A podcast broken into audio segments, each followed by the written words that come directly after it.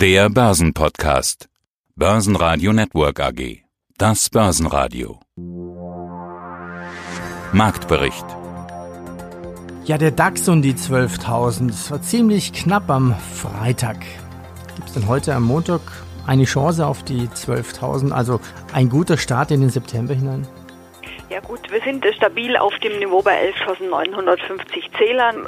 Noch ist die Marke von 12.000 nicht ganz in greifbarer Nähe, also da fehlen schon noch ein paar Zähler, aber nichtsdestotrotz, wir halten uns stabil, obwohl die Vorgaben nicht gut waren, also ähm, aus Asien äh, leicht schwächere Tendenz, äh, die Vorgaben aus äh, den USA fehlen gar, also hier ähm, bleiben die Börsen heute feiertagsbedingt geschlossen. Und eigentlich gab es mehr schlechte Nachrichten als Positives am Markt. Insofern muss man vielleicht sagen, hält sich der DAX trotz dieser ganzen Probleme die wir in den neuen Monat wieder mitgenommen haben, doch äh, relativ stabil, äh, denn äh, wir haben zum einen die neuen Strafzölle, die heute in Kraft getreten sind, also sowohl von Seiten der USA als auch China sind die seit gestern in Kraft. Das ist ähm, zwar nichts Neues, aber nichtsdestotrotz eine belastende Situation. Das kostet jetzt beide Länder und viele Unternehmen natürlich dementsprechend Geld. Also das lastet natürlich schon auf den Kursen. wir wissen, die beiden wollen sich treffen. Also es ist für den September eine neue Diskussionsrunde, eine neue Gesprächsrunde anberaumt zwischen den USA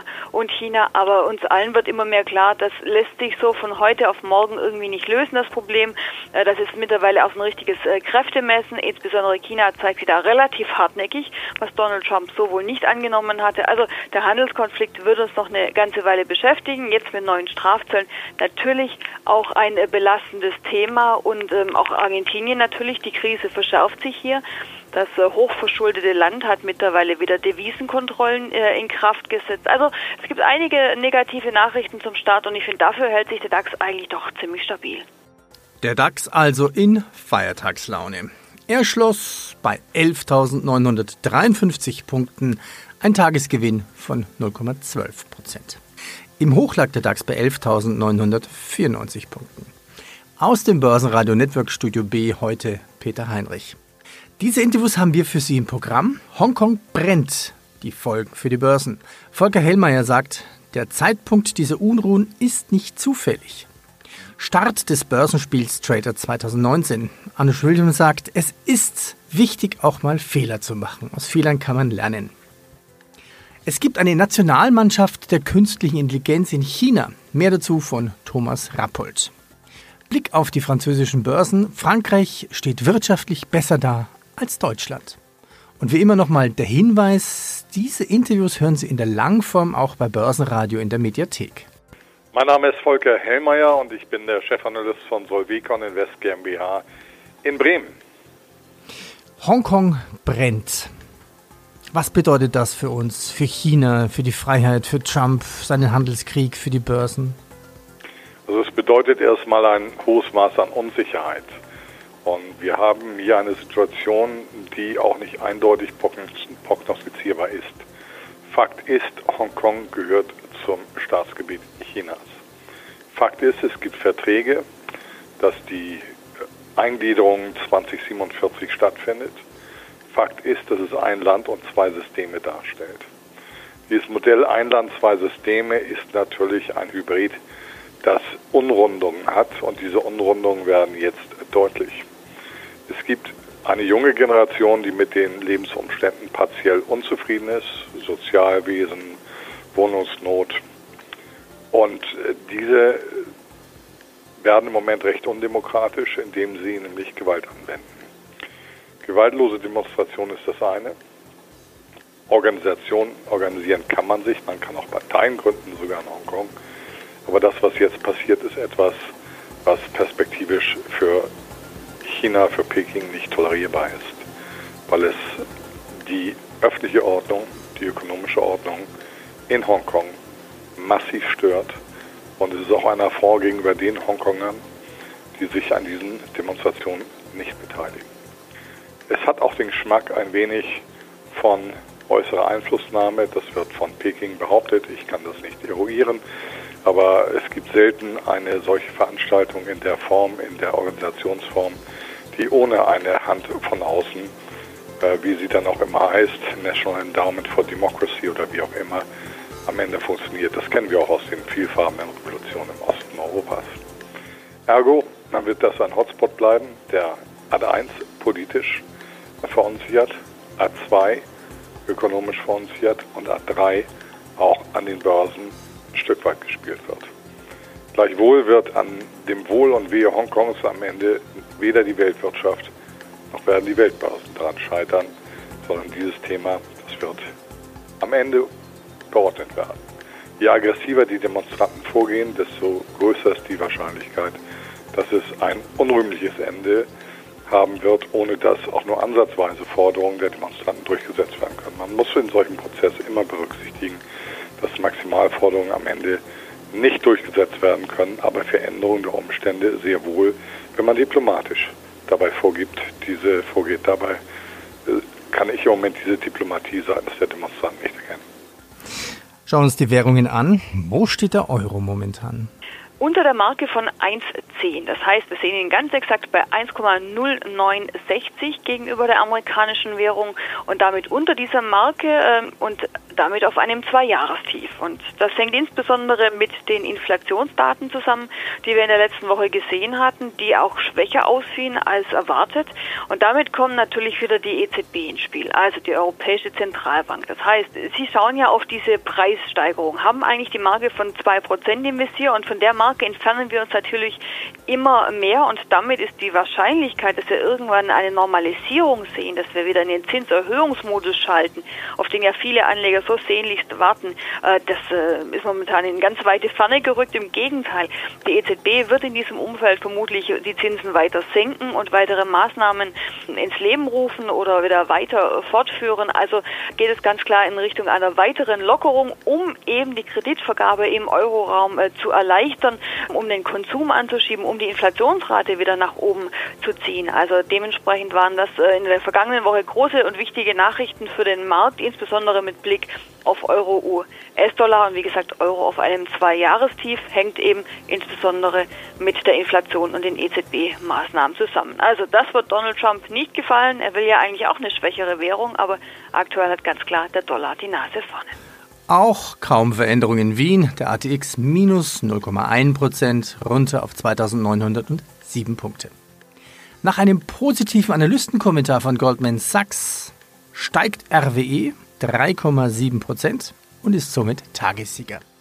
Der neue Daimler-Chef erwartet im zweiten Halbjahr 2019 höhere Absätze für die Fahrzeuge der Marken Mercedes-Benz und Smart. Die Berliner Gewerbeimmobilienfirma TLG erwirbt einen Aktienanteil über 9,99 Prozent am Rivalen Aroundtown.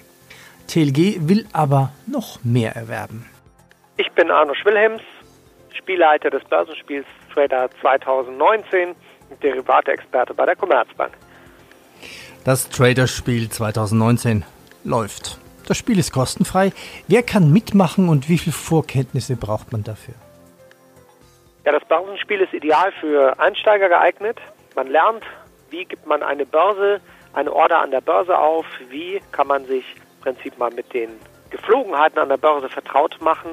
Aber es bietet auch ideale Möglichkeit für Experten, sich beim Börsenspiel einfach mal auszuprobieren. Es gibt für jeden Teilnehmer zwei Depots 100.000 Euro und damit kann man über acht Wochen einfach mal verschiedene Strategien ausprobieren. Also es lohnt sich sowohl für Einsteiger als auch für Fortgeschrittene. Wie sind die Regeln genau im Detail? Ja, es ist grundsätzlich so, jeder Teilnehmer bekommt zwei Depots 100.000 Euro und mit den zwei Depots kann er insgesamt acht Wochen beim Börsenspiel agieren. Handelbar sind grundsätzlich Aktien, Zertifikate und Optionsscheine. Das bedeutet also, man kann nicht nur auf die Strategie Aktie kaufen und halten setzen, sondern man kann auch ein bisschen aktiv eingreifen, beispielsweise mit Zertifikaten auf Gold oder auf Öl, einfach mal andere Basiswerte ausprobieren als nur Aktien. Oder man kann eben auch Produkte wählen, mit denen man von fallenden Märkten profitiert. Also man muss jetzt nicht davon ausgehen, dass nur wenn der DAX acht Wochen lang steigt, man überhaupt eine Chance im Börsenspiel hat. Nach der Niederlage des BVB gegen den Bundesliga-Aufsteiger Union Berlin fällt die BVB-Aktie 5%. Die EZB warnt vor Facebook Libras. Die Kontrolle der Europäischen Zentralbank über den Euro könnte sinken. Ja, mein Name ist Thomas Rappold. Ich bin Investment Advisor für Technologieindizes. Sie haben mir vorhin auch eine Meldung zugeschickt, die fand ich sehr spannend. Die Chinesen haben jetzt eine Nationalmannschaft für AI, für künstliche Intelligenz. Nationalmannschaft, das klingt erstmal nach Fußball. Das hat auch nichts mit Gaming zu tun. Wer darf rein und wer ist schon drin in dieser Nationalmannschaft? Ja, ist interessant. Während wir uns eben ja, mit, äh, mit Fußball da beschäftigen, schauen die Chinesen eben auf die Zukunft und äh, auf das Thema künstliche Intelligenz und die bilden eine sogenannte äh, Nationalmannschaft, beziehungsweise haben da schon vor drei Jahren angefangen. Vor drei Jahren waren die ersten Mitglieder, also die typischen drei, die wir kennen, die Bats, also die Beidus, die Alibabas und die Tencents. Und der chinesische Staat orchestriert das Ganze und hat diesen Unternehmen sozusagen bestimmte Kompetenzfelder zugeordnet äh, dort. Und ähm, also das ist schon äh, in der Vergangenheit so passiert. Dann, dass Alibaba beispielsweise für das Thema Smart City verantwortlich zeichnet, Beidou für autonomes Fahren, Tencent für das Thema Bilderkennung und medizinische Diagnose. Und nun kamen eben jetzt äh, neue Unternehmen dazu. Es war jetzt auch erst in, der, in dieser Woche eine große Konferenz, eine große AI-Konferenz eben, wo viele prominente Unternehmensführer, unter anderem sogar auch Elon Musk aus den USA aufgetreten sind. Das Ganze hat in Shanghai stattgefunden äh, dort. Und äh, wer jetzt neu dazugekommen ist, ist unter anderem ja, sozusagen das schwarze Schaf der Amerikaner, also Huawei. Und Huawei äh, soll jetzt zukünftig für die sogenannte AI-Infrastruktur und Software verantwortlich zeigen. Interessanterweise hat Huawei äh, Anfang der Woche auch einen neuen Chip vorgestellt, einen AI-Chip, der wohl phänomenal schnell ist und den Huawei als wichtige Komponente ihrer, in ihrer Cloud-Strategie sieht. Und für, für die äh, Hörerinnen und Hörer äh, vielleicht noch zur Verdeutlichung, Huawei ist also nicht nur ein Telekommunikationsausrüstungsunternehmen, Stichwort 5G in aller Munde, sondern Huawei ist auch ein großer Player im Bereich Cloud-Lösungen, also vergleichbar der Amazon Cloud oder Microsoft Cloud. Und Huawei versucht hier unter anderem auch in Europa, wie zum Beispiel hier in Deutschland, immer mehr Mittelständler und Kunden dafür zu gewinnen. Wie sieht es bei Gold und Silber aus? Ja, der Goldpreis zieht so ein bisschen an. 1525 US-Dollar werden aktuell äh, bezahlt, das heißt ähm, stabil auf hohem Niveau. Der Silberpreis war heute schon ein bisschen fester, hat mittlerweile leicht ins Minus gedreht. Also ich würde auch sagen, Verschnaufpause auf hohem Niveau bei den beiden. Also das war ja schon eine richtige Rallye, die man da in den letzten äh, Wochen gesehen hat. Da ging es wirklich sehr munter nach oben und vor allem, das ist ein Thema, was die Privatanleger ganz arg interessiert. Also wir sehen hier wirklich gute Umsätze über die ganzen Produkte hinweg. Das heißt, ähm, sowohl wenn es äh, um Euwax Gold 2 geht, über einen ETC, ob es dann über ähm, Hebelprodukte geht. Also die Anleger sind über alle Laufzeiten da involviert. Der eine oder andere nimmt es natürlich zum Werterhalt, nimmt es ähm, ja zur Wertsicherung. Andere sagen, da ist so viel Bewegung zu sehen, da kann man auch kurzfristig ein bisschen spekulieren. Also Gold und Silber äh, glänzen wirklich bei unseren Anlegern. Zuletzt lief es ja auch wirklich äh, sehr gut. Silber ähm, 27 Prozent plus auf drei Monatssicht Gold über 20 Prozent und natürlich der eine oder andere nimmt in den Tagen auch mal Kursgewinne mit, kann die Produkte versilbern, aber es gibt auch neue Käufer. Also das ist ein richtiger Hype aktuell bei den Anlegern, das ist ein richtig schönes Thema. Vincent Sperling bei Société Gestion Prévoir, Co-Portfolio Manager mit Armin Zünser für unsere beiden äh, Eurozonen-Aktienfonds PGA, Prévoir Gestion Action und äh, Prévoir Perspektive. Dann schauen wir uns mal den Kakaron an. Was gibt es denn hier für Highlights? Oder was gab es denn hier für Highlights in den, nächsten, in den letzten Monaten? Naja, also wenn Sie den, den, äh, den Index sich anschauen, dann kann er sich natürlich von den, von den äh, Sorgen auch nicht frei machen, die den Markt beherrschen. Ja. Das ist ja der Aktienmarkt ist international und da haben wir jetzt einfach hier im, über, über den Sommer hinweg auch eine Seitwärtsbewegung und im im Anfang August haben wir hier in Frankreich genauso einen auf die Mütze bekommen wie, wie eben in Deutschland auch, vielleicht nicht ganz so stark. Arbeiten wir uns langsam wieder nach oben. Und wenn man sich mal ansieht, was, welche Werte jetzt äh, besonders stark waren, dann sind das natürlich Werte, die man in der, in der Art so in Deutschland nicht findet, aber das macht es ja auch interessant. Also wenn Sie sich mal ansehen, äh, LVMH, Luxus, ja, ähm, plus 40 Prozent in, in diesem Jahr oder Hermes auch 28 Prozent. Und äh, ja, ist natürlich die Frage, wie weit, wie, wie, wie kann das, äh, ja, wie weit kann das weiterlaufen? Und man macht sich jetzt schon aktuell auch ein bisschen Sorgen wegen der Vorkommnisse in Hongkong. Äh, man spricht immer von China, aber, aber Hongkong ist ja auch sehr wichtig für diese Luxusunternehmen. Ja. Das geht dann immer damit. Es geht immer in Asien unter, aber jetzt merkt man, dass es doch äh, sehr stark auch um Hongkong geht. Ja. Mhm. Also Hongkong brennt, könnte man sagen.